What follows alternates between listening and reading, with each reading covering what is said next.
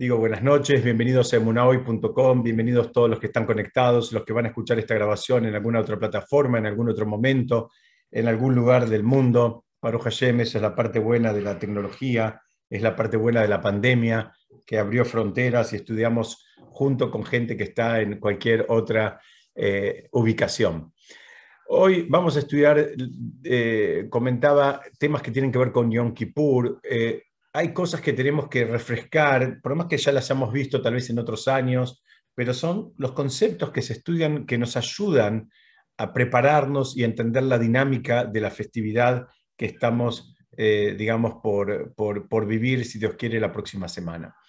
Yo, como les puse en el flyer, quiero compartir con ustedes un poco digamos, lo que se dice eh, el, el, respaldo, la fuente, ¿de dónde viene Kippur? ¿Cuándo fue el primer Yom Kippur? ¿Cuáles son, refrescar un poco cuáles son las alajot, las prácticas específicas de Yom Kippur? ¿no? ¿Qué, ¿Cuáles son las mitzvot que hay que observar en Yom Kippur? ¿Qué es lo que se puede hacer? ¿Qué es lo que no se puede hacer? Además de comer, que creo que eso es algo que ya lo tenemos claro todos. Quiero ver con ustedes también eh, cuál es ese regalo especial que Hashem nos hizo, eh, digamos, para, el pueblo judío y, en qué consiste, cómo funciona. Y por último es tratar de entender cómo podemos utilizar a Yom Kippur para mejorarnos a nosotros mismos. Cómo, digamos, cómo me conecto con esta energía de una manera que me, que me sirva, que me, que, me potencie. ¿no? Porque muchas veces Kippur está asociado con un día difícil, que lo es, es un día difícil. Y, está bien que por un lado esté asociado con un día difícil. Es un día donde se termina, digamos, eh, digamos de definir un, proceso de, juicio que empezó en Rosh. Estamos ahora atravesando lo que se llama en hebreo Azará y Emet Teshuvah, los 10 días de Teshuvah, que son 10 días donde estamos buscando eh, afinar un poco la puntería, donde estamos buscando eh, corregir desvíos que podamos tener. Y, ya contestamos y volvemos a contestar la pregunta clásica. Alguien puede decir, ¿a quién quieres engañar? Si hasta la semana pasada estabas viviendo de una manera y ahora estás viviendo de otra, porque estás en, los 10 días de Teshuvah, estás entre Rosh Hashanah y Kippur, entonces de pronto, no sé, aumentás en mitzvot, es muy común tratar de aumentar en Tzedakah, especialmente Tzedakah dada a, causas que tengan que ver con, con Torah, eh, se aumenta en Tefilot, se aumenta en estudio, en fin. Alguien puede insistir con ese comentario un poco sarcástico diciendo a quién quieres engañar si hasta la semana pasada tenías otro comportamiento.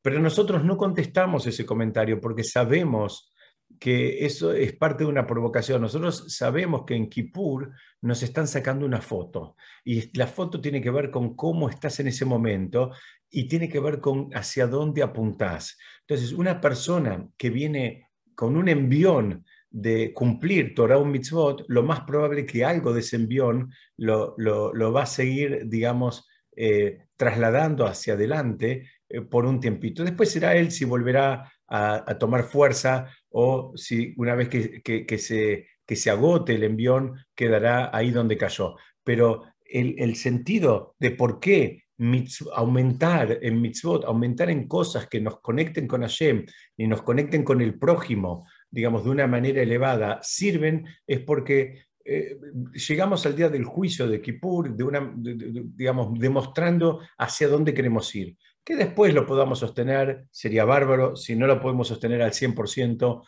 también es ganancia. Entonces, yo voy a hacer una breve reseña.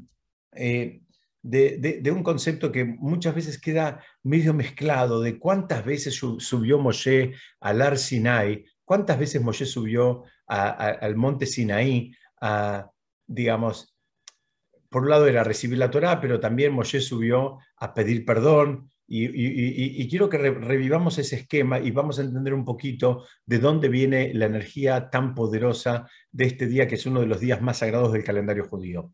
Entonces, para ver eh, lo primero es, ¿cuál fue el primer Yom Kippur de la historia? Entonces, eh, esto fue después que Moshe bajó del monte Sinaí cuando, digamos, eh, por última vez, la vez que Moshe bajó por última vez del monte Sinaí, eso es lo que es considerado el día de Yom Kippur.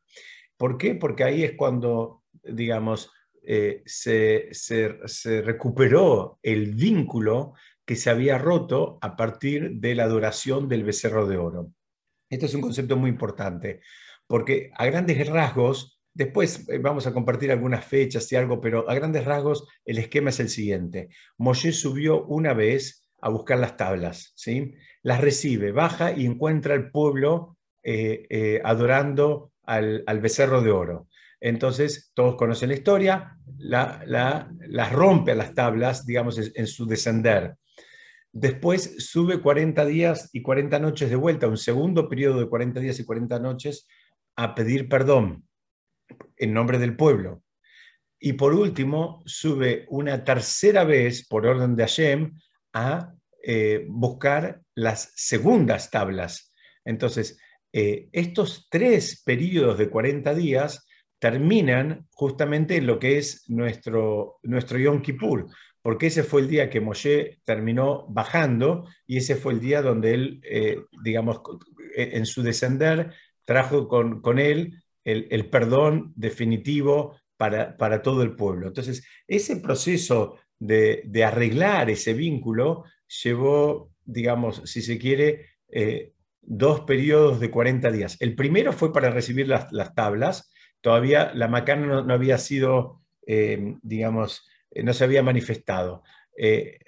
simplemente para que quede claro, ¿no? Entonces, si tenemos que contestar rápidamente de dónde viene Yom Kippur, y porque el primer Kippur fue cuando Hashem perdonó al pueblo de una de las, digamos, transgresiones más graves que podían eh, cometer, que era eh, adorar un ídolo. Después, eh, más máxime si consideramos que los que hicieron eso eran los mismos que habían presenciado, digamos, las revelaciones más fuertes de la historia de la humanidad, tanto en, en Mitzrayim, tanto en Egipto como en el, en el, en el cruce del agua, como en la, digamos, en, todo ese proceso lo habían visto en, en, carne propia. Entonces, repasamos, ya venimos hablando de Arsinai, este, acá si quieren tengo las fuentes, pero yo hoy me parece que me voy a, voy a cambiar un poco, me voy a acelerar un poquitito. Acá están, acá están las fuentes para entender, el, está el, el, versículo, qué pasó tal día, qué pasó tal otro. Yo esa parte, si me perdonan, voy a avanzar un poquitito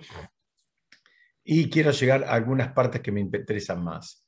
Eh, acá está cuando Hashem le pide, eh, digamos, eh, le está pidiendo que vuelva a subir, o sea, sería la última vez donde va a terminar bajando las segundas tablas, las segundas tablas que fueron recibidas con mucho, con mucho menos, digamos, em, con mucho menos parnafernalia, con mucho menos estruendo que las primeras. Y hay algunos jajamim que explican que eso también es el motivo por lo cual las segundas no terminaron siendo rotas y las primeras sí. Y hay algunos que explican que eh, la palabra recato muchas veces está asociada exclusivamente con la vestimenta y en especial de la mujer, pero la palabra recato aplica a un montón de otras cosas. Dicen que inclusive aplica a la entrega de la Torá. Dice, hubo una entrega de la Torah que fue sin recato, mucho ruido, trompetas, este, truenos y demás. Bueno, eso, eso genera una energía alrededor que, eh, bueno, vimos cómo terminó la historia. Entonces hay jajamim que aprenden de eso, que a veces hasta las cosas de Torah, hasta las cosas buenas, hasta las cosas elevadas, también hay que resguardarlas un poquitito y no exponerlas tanto, digamos, a, a todo el mundo. ¿no? El recato también funciona para, cuestiones espirituales. Entonces ahí, por último, está eh, eh, el último proceso de, de, Moshe, que es cuando sube en el primer día de Lul, del Jode Shelul, y termina bajando en Yom Kippur, que son exactamente 40 días después. Entonces, ¿se acuerdan un concepto que lo estudiamos prácticamente eh, en relación a cada fiesta? Y es que nosotros no estamos recordando algo que pasó, sino que la misma energía que estuvo presente en ese momento se recrea y vuelve a estar presente año tras año para la misma época. Esto significa que hay una energía de perdón, hay una energía de reconciliación. Entonces nosotros tenemos que saber que está, digamos, el terreno fértil y subirnos y agarrarnos de esa energía y aprovecharla para, para nosotros, para nuestras familias, para nuestros vínculos. Es, eh, es, esta idea, a mí me gusta mucho, mucho esta imagen, porque hay una frase de, un, de un, rab que se llama Zvi Hirsch Broide de Kelm, un, un, rebe de Kelm, que él decía, no es el tiempo el que pasa por la persona, sino que la persona va hacia el tiempo. Así debería ser por lo menos. La persona debería ir hacia el almanaque. Primero tiene que saber cómo es el almanaque, qué va a pasar en cada momento, y después va hacia el almanaque y se organiza en función de eso. Esto, esto por un lado, tiene eh, impactos muy elevados y por otro lado tiene impactos muy mundanos. ¿Qué significa? La persona tiene que planificar no sé, unas vacaciones, un viaje, una mudanza, un, eh, un negocio, algo que le va a requerir más tiempo, etcétera, etcétera, tiene que tener un almanaque a, mano y ver, bueno, cuándo caen las fiestas, cuándo son, cuándo, es una fecha que, digamos, que es propicia, pero propicia en el sentido, no, no en el sentido, digamos, más, eh, si se quiere, esotérico, en el sentido más más simple, mira, si hay una fecha que yo ahora tengo que aprovechar para tener la cabeza y el tiempo para dedicarme a otra cosa, no me cargo la agenda en esa fecha, al revés, me dejo la agenda un poquito más libre para poder, eh, no sé, depende de la fiesta que sea, pero compartir en familia o ir al templo, escuchar el shofar, estar un poco más libre. No me meto ahí los turnos del dentista, oculista, este, clínico y, todos los análisis sabidos y por haber, con más 80 reuniones de trabajo, porque al fin y al cabo no lo voy a poder hacer. Entonces, esto es un ejemplo bien mundano, un ejemplo mucho más espiritual es tratar de hacer lo que estamos haciendo ahora, que es estudiar y saber qué es lo que está pasando y vamos a hacer ese tiempo preparados de manera de poder aprovecharlo. ¿no? Es, esa, esa sería la idea.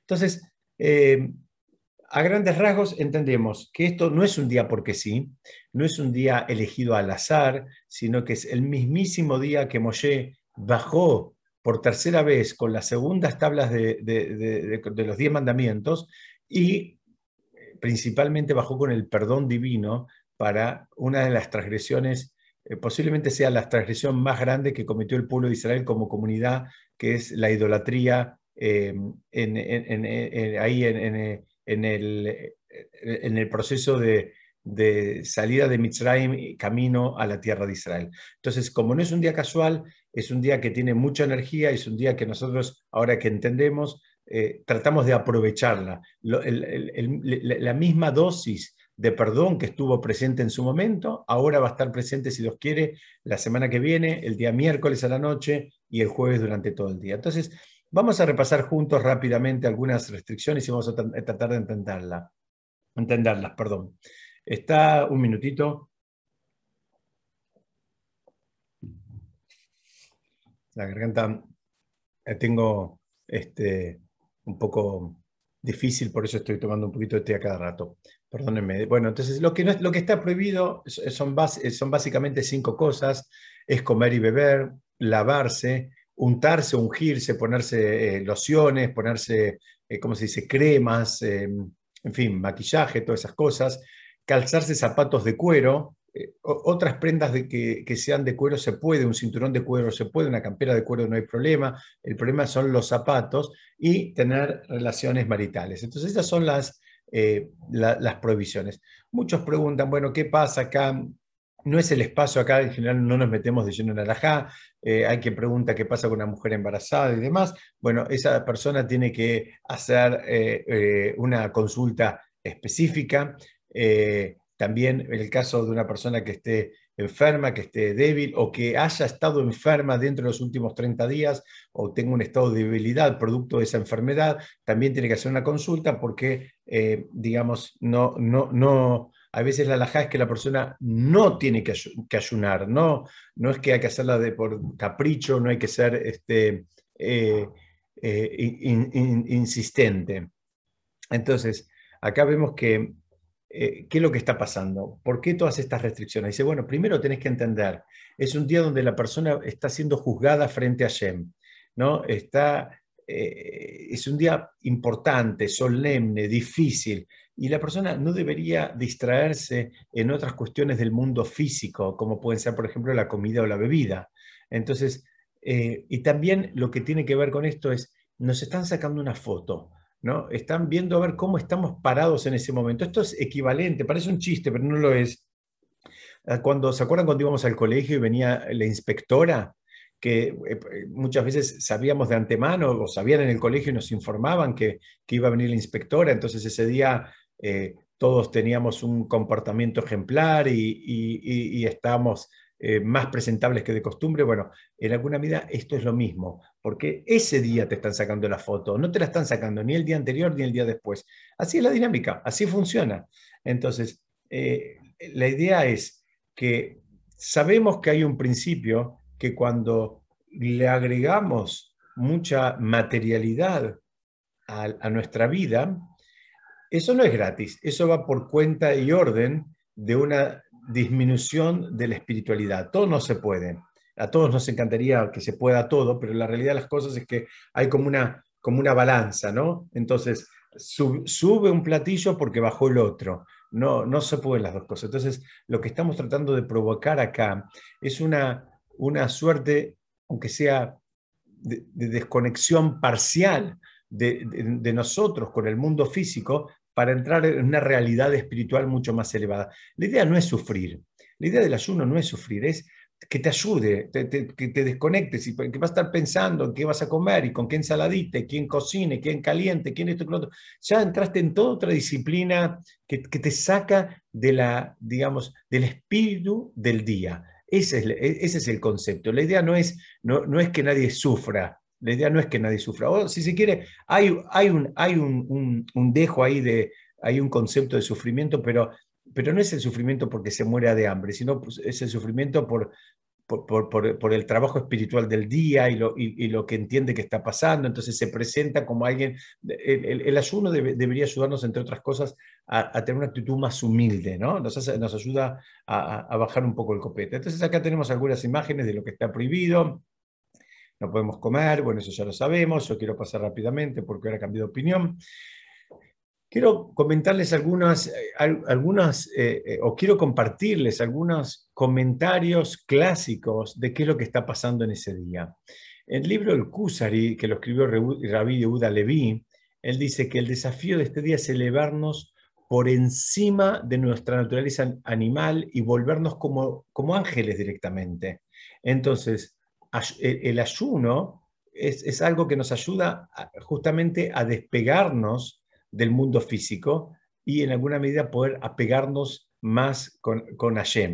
Entonces, eh, dice, la persona al no comer, que no es nuestra naturaleza, necesitamos alimentarnos, podemos estar un día, dos días, la, el, dice que hasta tres días la persona puede estar sin comer, podemos estar un, un, periodo, digamos, limitado sin comer y sin tomar, los que somos gorditos ese periodo es más corto, pero no importa, este, pero... Eh, la, idea de todo esto es que justamente que, que, por, por, un día nos asemejemos un poquitito más a ángeles que, que, a seres humanos. Nos vamos desconectando del mundo físico. Por supuesto, además de las restricciones que hablé, entran en vigencia todas las mismas restricciones que aplican para Shabbat.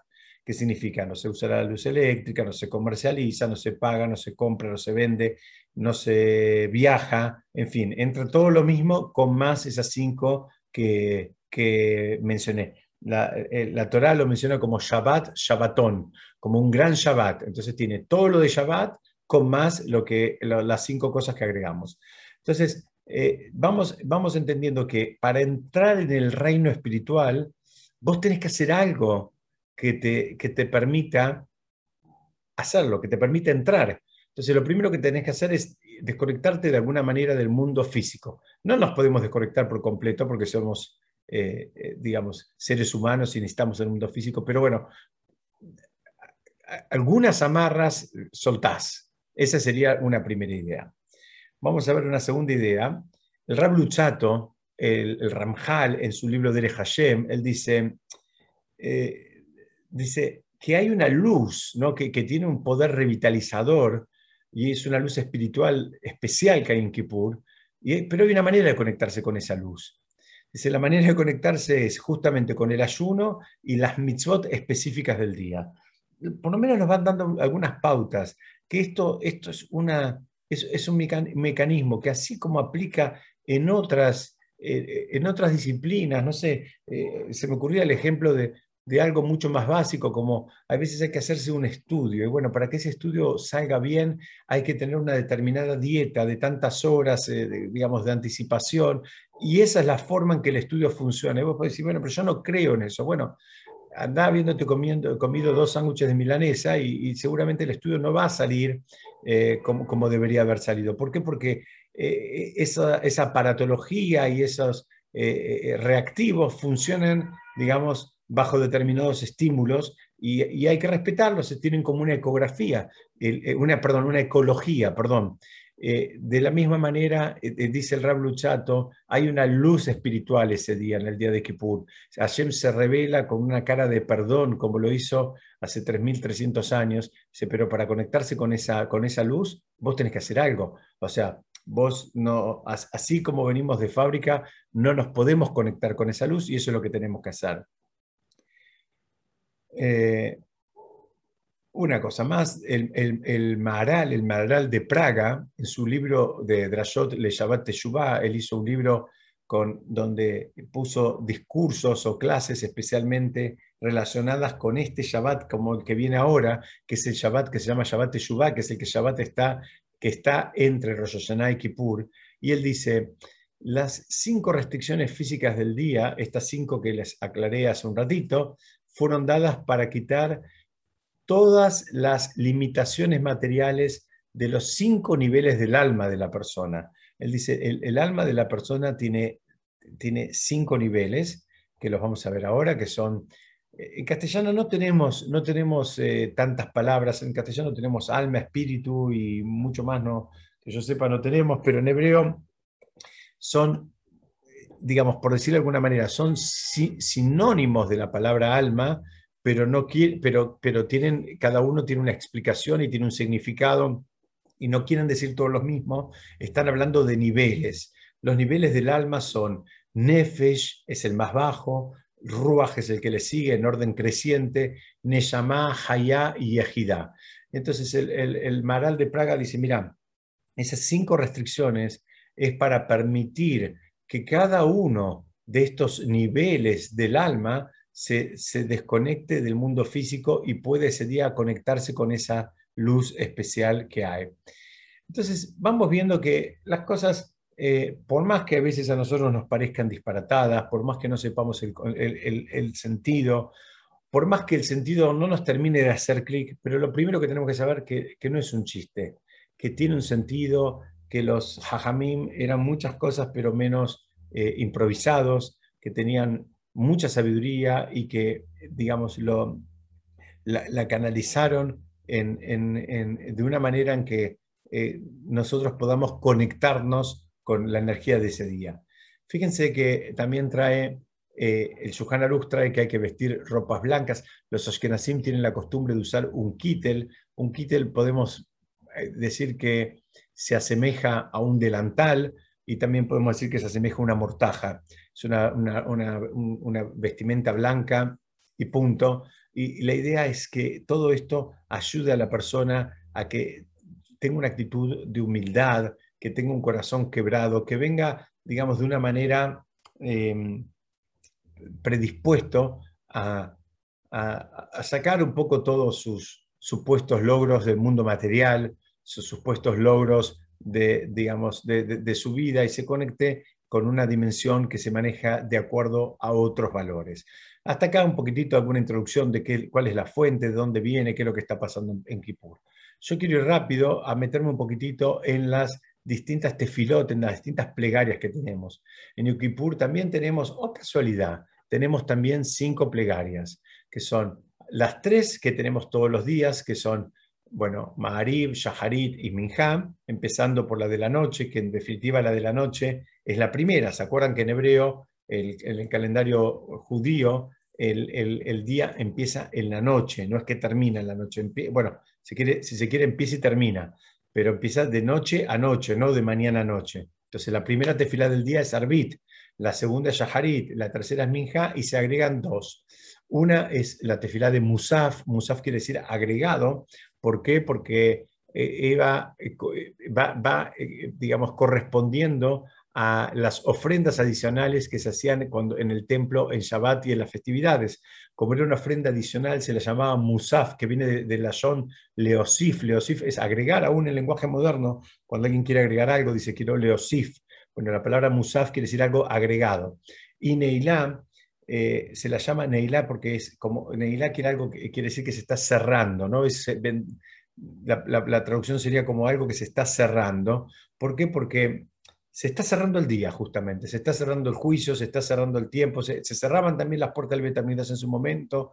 Entonces, es, eh, justamente se estableció esa tefilá para despertar eh, misericordia, en, tanto en Hashem y en las personas en el momento que se están cerrando las puertas. Esa sería la estructura, por lo menos para ver la de las tefilot.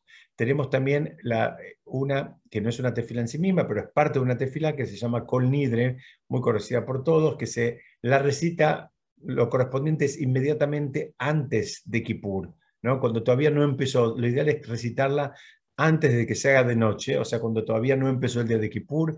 ¿Por qué? Porque la, idea es anular todas las promesas que se pudieran haber hecho en el año anterior y que no se hayan cumplido.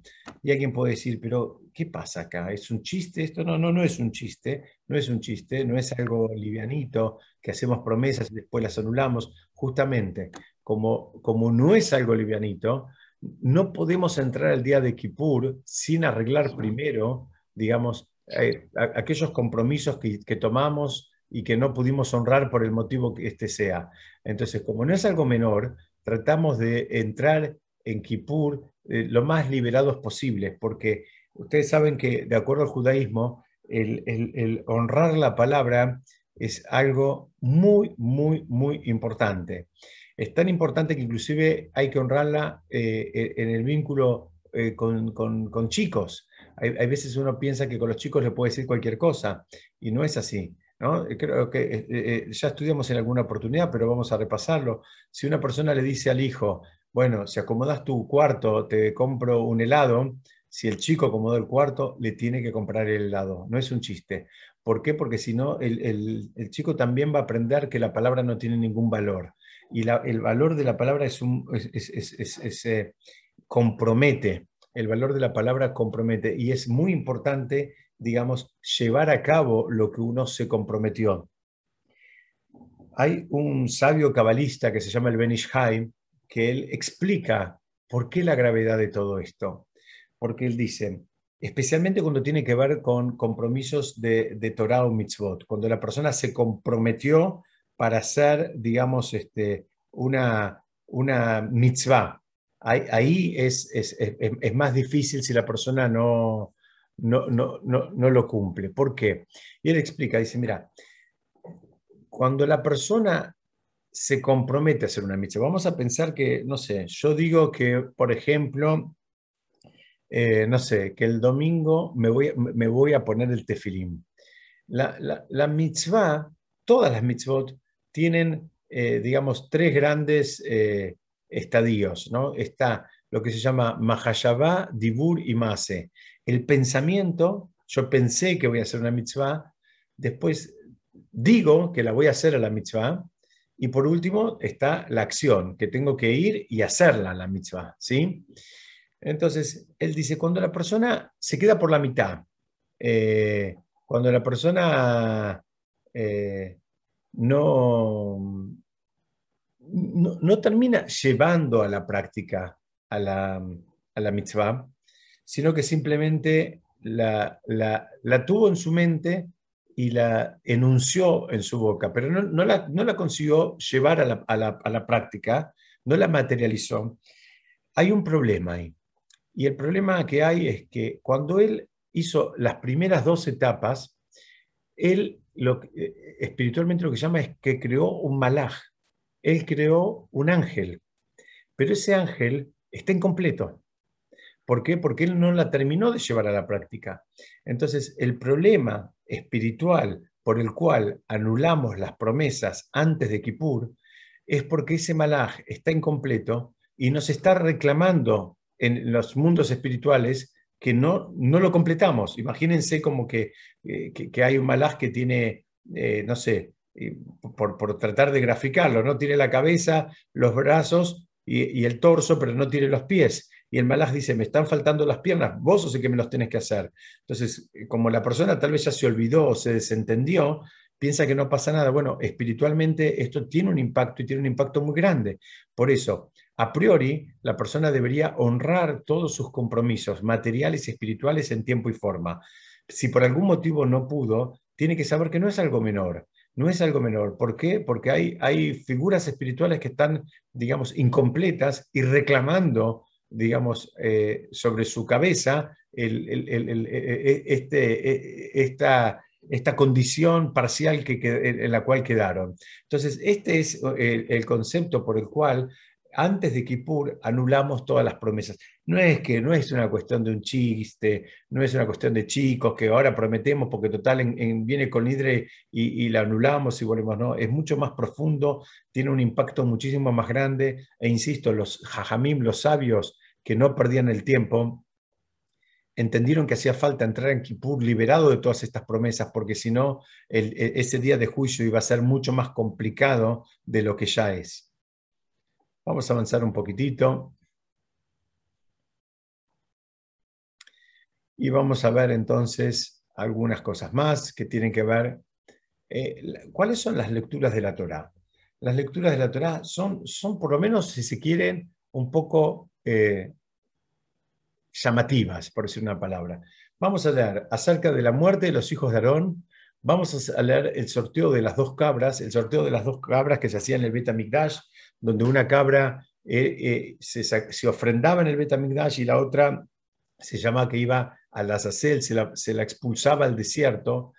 Y se vamos, a, vamos a leer también de, de todo tipo de las, relaciones prohibidas que trae la Torá, todas las figuras de las relaciones prohibidas como, eh, no sé, con la, con la esposa del padre, con la tía, con la abuela, entre hermanos, en fin, todas, todas las relaciones prohibidas que trae la Torá.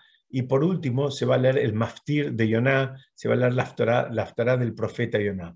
Entonces, vamos a ver eh, qué, es lo que pasa acá. Primero tenemos la muerte de los hijos de Aarón. Los hijos de Aarón murieron muy jóvenes y, eh, eh, digamos, dice que eso también nos debe despertar un estremecimiento en el día de Kippur para comprender cuán valiosa es la vida y, cuán grave es perder las oportunidades perder la oportunidad de hacer cosas, perder la, oportunidad de aprovechar el tiempo, de aprovechar los vínculos, de aprovechar los recursos. Entonces, acá la primera de las lecturas tiene que ver, como, como les dije, con la, muerte de los eh, hijos de Aarón.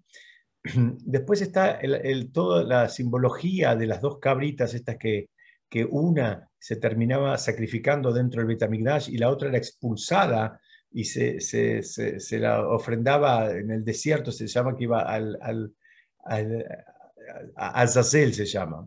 Entonces dice lo mismo, eh, digamos, eso se hacía un sorteo, eran dos cabras bastante similares y se hacía un sorteo y ahí se decidía cuál iba a cada uno, ¿no? A, qué lugar iba cada uno. Eh, hay quienes dicen, mira, acá es, cada uno de nosotros también tiene, digamos, es como si fuera una cabrita. Y cada uno de nosotros elige si va a tener una vida, digamos, de espaldas a la Kedushá, a la santidad, o va a tener una vida que tenga que ver con la Kedushá. En definitiva, eh, hay una elección que es absolutamente propia. El problema es que muchas veces no somos honestos con nosotros mismos, pero eh, fíjense que en uno de los días, posiblemente en el día más sagrado de todo el calendario judío, ponen esta figura de las dos cabras, donde una termina siendo ofrendada en el marco de, mayor santidad del universo y la otra es dejada que vaya eh, digamos, al, al, desierto. Dicen, así la persona termina eligiendo con quién se quiere conectar, quiénes quieren que sean sus amistades, cuáles son sus vínculos, qué es lo que él considera un logro. Eso también determina dónde la persona está parada y cuál es su ámbito, digamos, donde él se siente eh, eh, cómodo, seguro y, fuerte. Se siente fuerte en un ámbito donde lo único que impera ahí es el materialismo o se siente fuerte en el ámbito de la espiritualidad. Y dice, el rabino Hirsch, dice, eh, en alguna medida todos nosotros, esas cabritas tenían, perdón, esas cabritas tenían un sorteo. Nosotros no tenemos un sorteo, pero todos nosotros tenemos esa posibilidad de elegir porque en definitiva todos elegimos. Alguien va a decir, no, pero yo no tuve la oportunidad, porque yo no aprendí hebreo, porque yo no nací en una casa, yo no nací esto. Sí, sí, pero en algún momento te pasó, te pasó la oportunidad cerca y vos pudiste elegir o podés elegir si la agarrás o la dejás pasar una vez más. Y ahí ya es tu responsabilidad, no es responsabilidad ni de tu casa, ni de tu abuela, ni de tu escuela, ni, ni, ni, ni de lo que sabés, ni de lo que, de lo que dejaste de saber. Porque así como en otras disciplinas, tampoco las aprendimos de chico, las aprendimos de grande porque nos dimos cuenta que la, necesitábamos, necesitábamos dominar eso como para, eh, digamos, eh, afrontar la vida. Dice, bueno, las, disciplinas espirituales eh, es lo mismo. Por último, vamos a leer la historia de Yoná. La historia de Yoná es básicamente la historia de alguien que se quiere escapar de alguien que no, no quiere cumplir su misión. Esa es la historia de Yonah. Y, y acá yo me tengo que detener un poco porque no, tengo miedo que no se la acuerden muy bien, se las voy a decir en dos palabras. Yonah eh, es un profeta a quien Hashem le dice que vaya a una ciudad a profetizar y él, en lugar de ir, él se quiere escapar. Eh, hay quienes explican que se quiere escapar, lo que se dice en hebreo, Leshem Shamaim, con buenas intenciones, porque él tenía que ir a profetizar a Nínive, que no era un pueblo yudí. Y él dice, si esa gente llegaba a escuchar la palabra de Hashem, iba a dejar mal, mal parados a los propios Yehudim y una, una de, las intenciones de él era que eso no pasara. Entonces él directamente ni le fue, o sea, no quería, no, solo que no fue, se, escapó. Bueno, en el proceso cuando él se escapa, eh, se levanta una tempestad, él se trata de esconder en el fondo de, la embarcación, hasta que viene el capitán y le dice, bueno, ¿qué pasa acá? Empiezan a ver todos, todos empiezan a decir, bueno, que cada uno rece, hasta que él dice, no, soy yo, él dice, tírenme al agua, lo tiran al agua, la tempestad cesa, pero después viene una, una, un pez muy grande, simbolizado con una ballena, que se lo traga, él está ahí tres días y tres noches hasta que al final lo expulsa y al final él termina yendo a hacer su misión. Lo estoy contando en dos palabras y brevemente, y posiblemente sin, sin ningún toque de emoción. Después, yo me estoy apoyando en que todo el mundo más o menos tiene idea de qué se trata esta historia, si no, trátenla de leer de adentro porque es fascinante y es muy interesante. Y yo hoy quiero compartir con ustedes un análisis de, de la historia de, de Yoná, eh, pero eh, explicado según el Maral de Praga, que él empieza a explicar y dice, mira, él en un principio trata evitar cumplir con su misión. ¿no? Él quiso escaparse de Hashem, según el Zohar. Es decir, primero que tenemos que entender es que cada uno de nosotros tiene una misión. Y la misión de cada uno de nosotros es absolutamente singular e, e intransferible. Lo que yo tengo que hacer no lo puede hacer ninguna otra persona en el mundo y así para cada uno de los habitantes del mundo.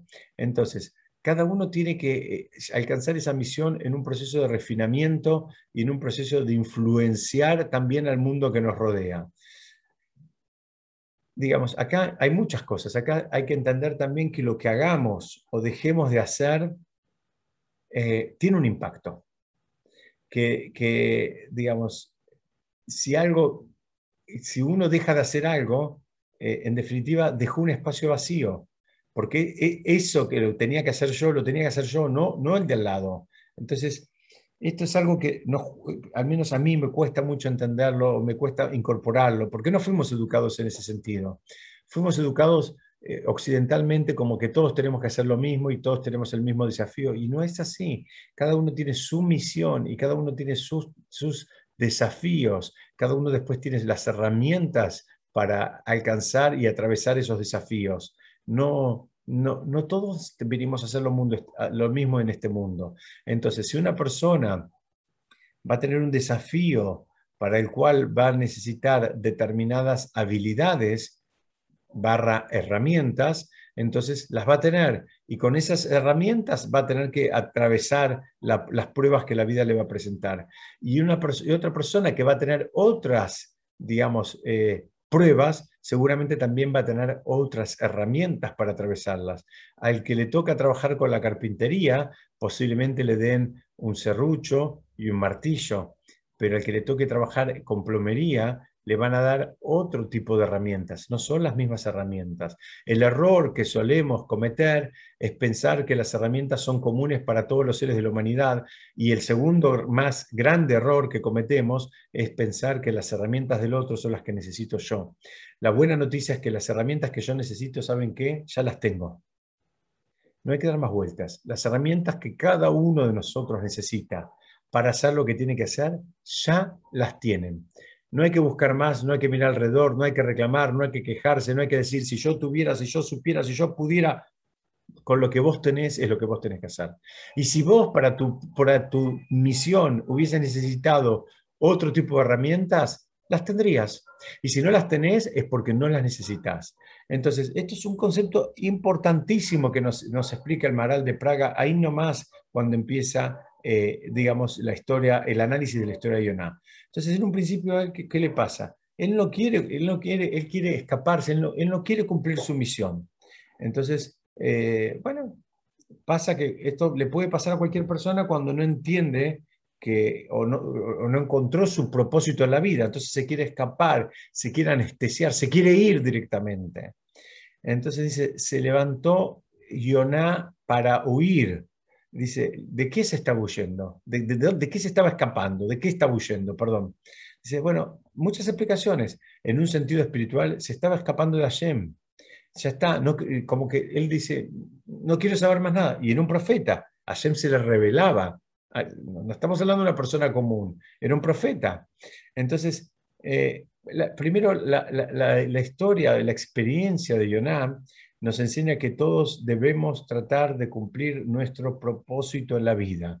¿Cuál es? Perfeccionar nuestro carácter, refinar nuestras midot, el que es eh, enojadizo dejar de serlo, el que es egoísta dejar de serlo, el, que es generoso, fijarse si es generoso eh, de manera genuina o o hay un interés por detrás, ¿no? A veces, eh, eh, a veces es generoso, pero por detrás está buscando que lo aplaudan, que lo alaben, que le agradezcan, que le pongan una plaqueta, en fin, todos conceptos que ya estudiamos en otra, eh, en otra oportunidad. Entonces, acá una vez más, todo lo que le dijo a Shem, a Yonah, digamos, en definitiva, le estaba, estaba tratando de transmitir, la persona tiene que saber para qué vino este mundo. No vino solamente a pasarla bien. No hay ningún problema con pasarla bien, pero nadie vino solamente a pasarla bien. Entonces vino también a hacer un trabajo, a perfeccionarse, a refinarse, a cultivarse, a conectarse con Hashem de una manera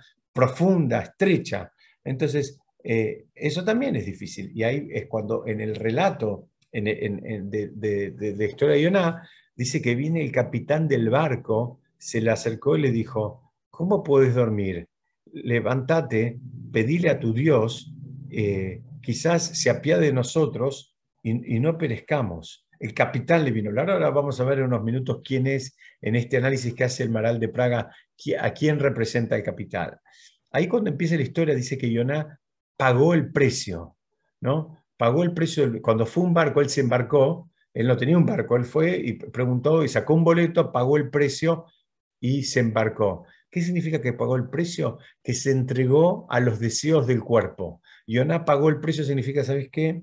Ya está, entrego, que, eh, entrego la parte espiritual y, y, dejo la vida loca con todo lo que tiene que ver con el cuerpo.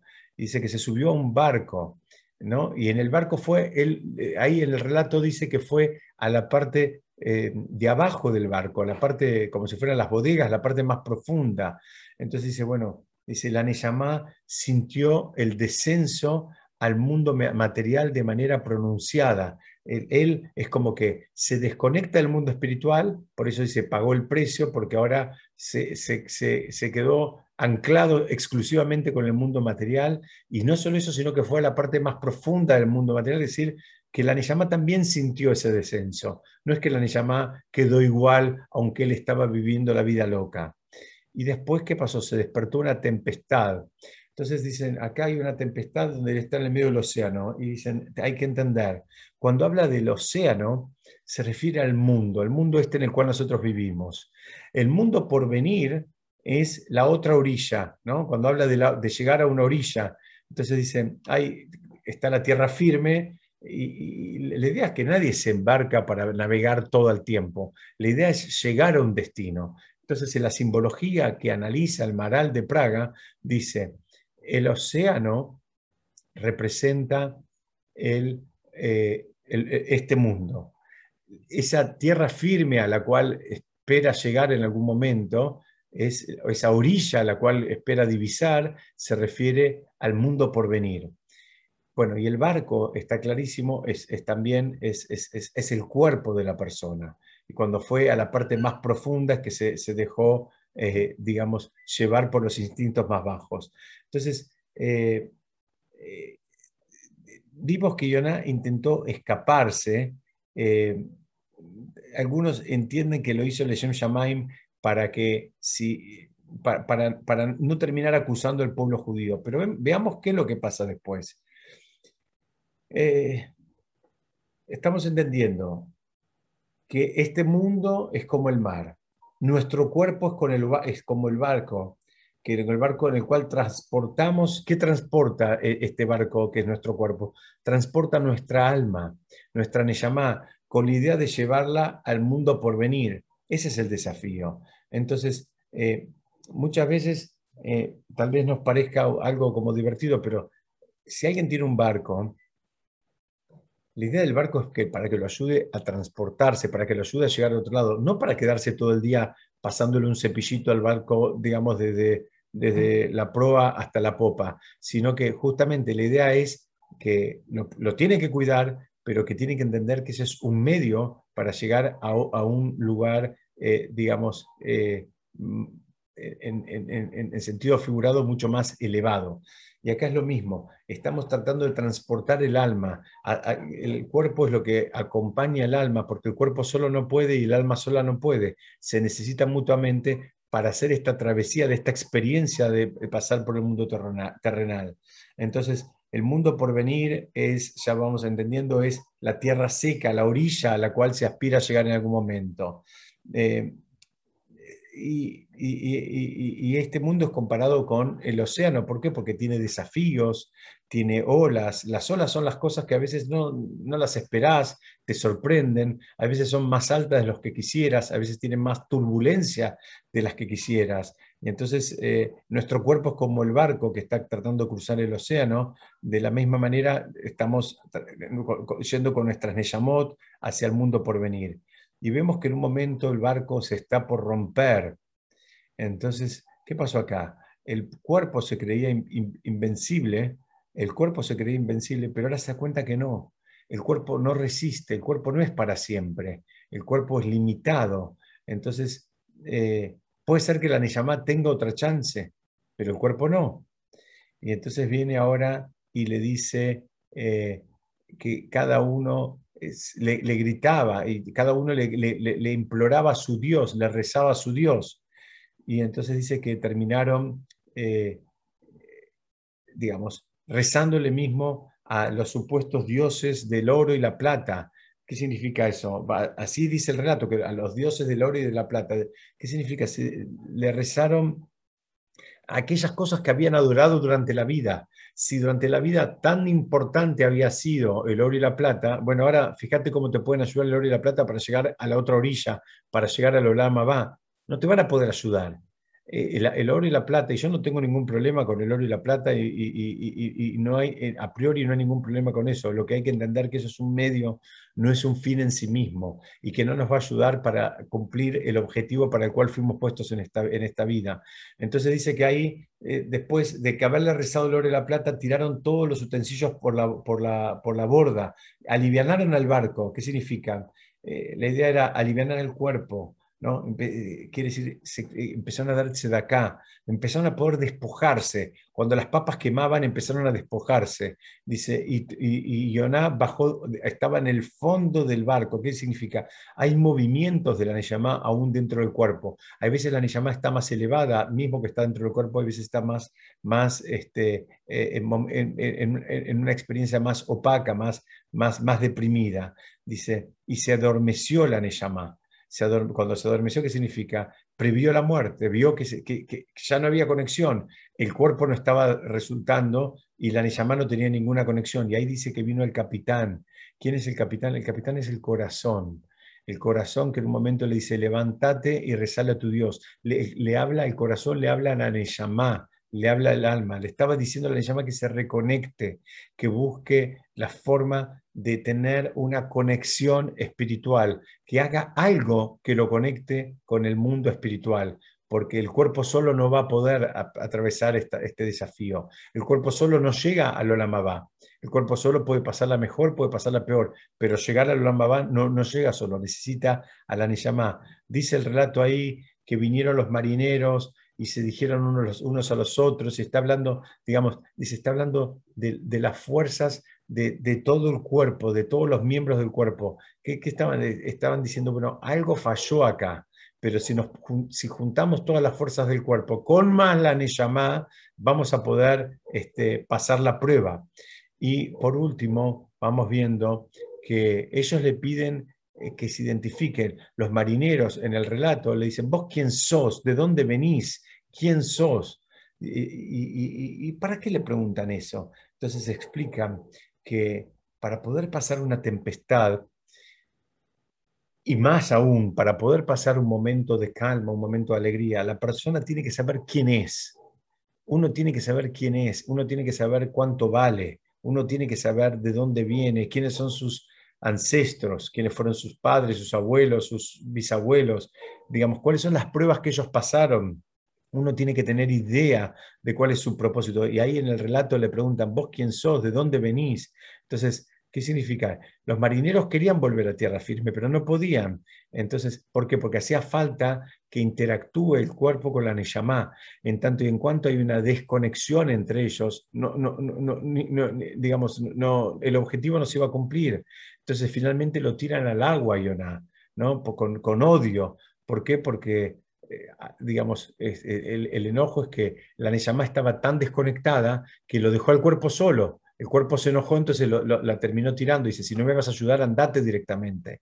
Acá simbólicamente hay una lucha entre dos socios que para tener éxito necesitaban funcionar en conjunto y uno decide apagarse. La Neyamá se apagó, la Neyamá se desconectó, entonces si se lo terminan, lo terminan echando. Y por último, dice que bueno, que vino una ballena y que lo tragó y que estuvo tres días y tres noches. La ballena simboliza como la tumba. Entonces la ballena es, mira, si no te conectaste espiritualmente y no te asociaste con tu cuerpo para hacer el trabajo espiritual que tenés que hacer, en definitiva estás muerto. Y dice que al final lo expulsó, ¿por qué? Porque hubo una, una tefilá, hubo una reconexión y hubo después una posibilidad de arreglar las cosas y, digamos, por decirlo de alguna manera, tuvo un final feliz. Entonces vemos que la historia de Yoná no es un chiste, la historia de Yoná no es un cuentito, la historia de Yoná tiene un montón de, enseñanzas y de aprendizajes que, que, tienen que ver, por eso está puesto en el día, eh, como dije antes, posiblemente más sagrado del año, en la tarde de Yom Kippur se lee la historia de Yoná, que es una historia que la aprendíamos en el colegio cuando éramos chicos, que cuando lo estudiamos, digamos, con libros más profundos como el Maral de Praga, eh, empezamos a entender que toda esa simbología eh, cierra por todos lados y tiene que ver con los desafíos que pasamos todas las personas eh, que, estamos en este mundo. Todos sentimos a veces la turbulencia de un mundo que nos viene con con, desafíos y con, que son como olas que nos pegan, olas grandes, olas altas, olas elevadas y difíciles, pero bueno, todo el, todo el trabajo es eh, usar todas las herramientas que tenemos y, aprovecharlas y no dejar nada afuera del sistema. El sistema está diseñado para que eh, la, tempestad se la atraviese con el cuerpo y con la Neyamá. Ninguna de las dos olas puede, hacen falta las dos. Entonces, a veces hay que ponerle tal vez un, 80% de uno y un 20% del otro, y a veces la, la, conjunción o la proporción es al revés. Pero esto es lo que hace falta entender en vísperas de Yom Kippur. Bueno, siendo la hora, yo les digo a todos que hasta acá es lo que preparé. Si alguien quiere hacer un comentario, decir algo, este es el momento.